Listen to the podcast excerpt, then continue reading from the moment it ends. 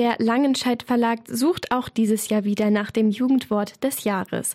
Goofy, Side-Eye und NPC sind die drei Begriffe, die in der Endauswahl stehen.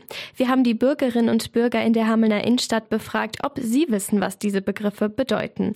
Und ob die Vermutungen richtig waren, das erfahren Sie jetzt von Sophia Kronwald, die sich mal mit der Bedeutung der Jugendwörter beschäftigt hat. Fangen wir mal mit Goofy an.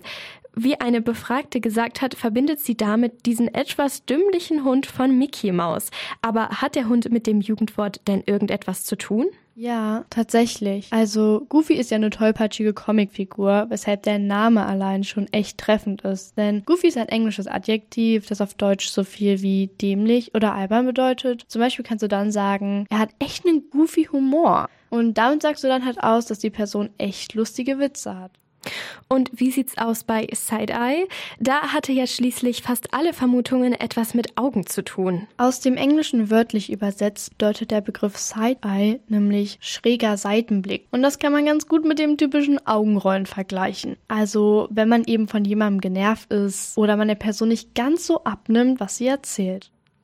Und jetzt fehlt nur noch NPC. Und bei NPC kamen ja wirklich die unterschiedlichsten Vermutungen.